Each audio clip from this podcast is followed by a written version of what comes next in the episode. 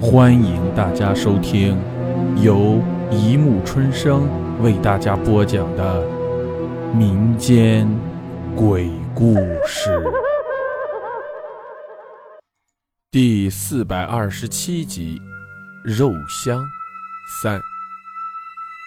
已经是夕阳西下了，黄昏的阳光洒满了我的房间，也洒到了这些古老的信纸上。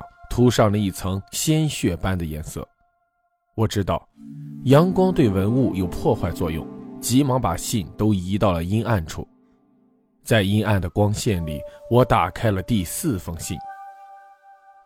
尽得无凶。在短短的十天之内，我有六只猫被杀害并煮熟了。尽管我把厨房的柴火连同灶上的锅全搬走了，天天到城里的寺庙吃素斋。但那个无孔不入的鬼仍然不知从哪儿弄来了柴和锅，我恐惧极了。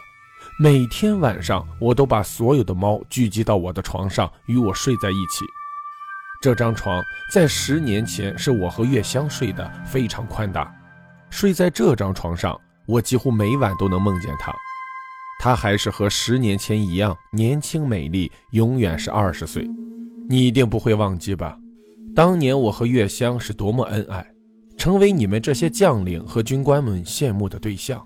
是的，月香是个才女，她作诗的才华不在我之下。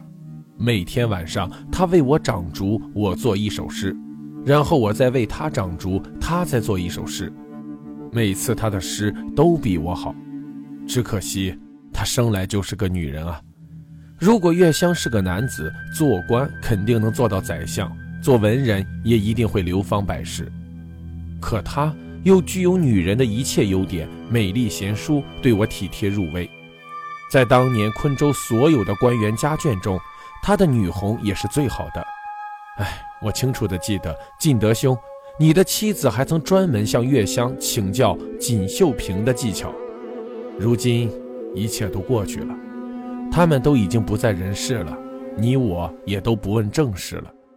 当年他睡的位置上正睡着一群猫，尽管他们在夜里是极不安分的。哼，真是世事难料啊！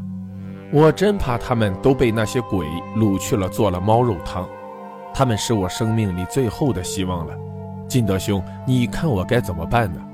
请你给我指点迷津。断路。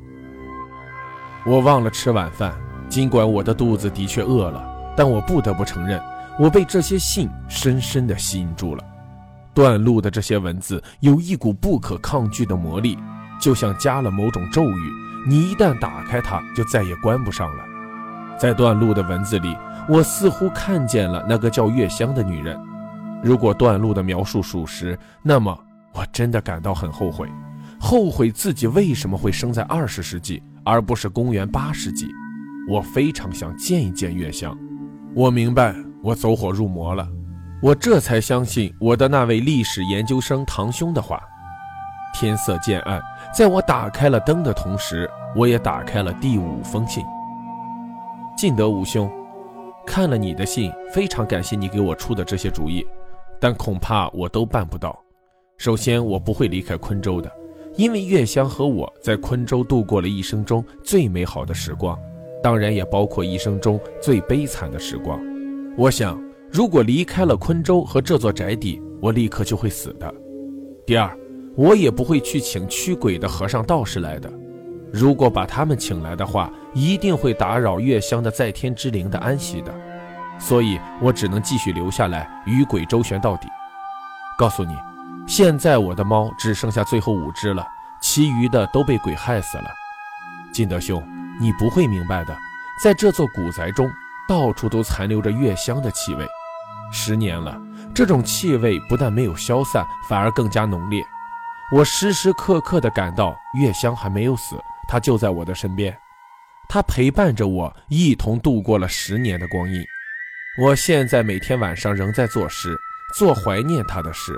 有时第二天早上，我居然会发现，在我做的诗下面还多了一首诗，那是月香的笔记，还是写的那样好。与我写的那首诗是对应的，月香就在我身边，不管你相不相信，她就在我身边看着我。是的，现在我在给你写信，他在我身边，他正告诉我该怎么写。确切的说，现在是他口述，我执笔。十年前，他的确死了，但十年后他又的确活着。天哪，让我怎么才能说清楚？总之，你是不会相信的。此外，还告诉你一件事：现在的昆州城几乎每一户人家都在闹鬼，每个人都惶惶不可终日。昆州城像大海里漂泊的一叶扁舟，甚至比安史之乱我们被围困了三年那会儿还要恐慌。当年的敌人毕竟还是人，而现在的昆州的敌人，则是鬼。段路，我感到了一种恐惧。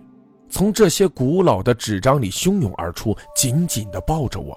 我似乎看见我在读信的同时，月香就在我旁边和我一起读着信。我抬起头来看到了她的脸，很美，从她的身上发出了一股肉香。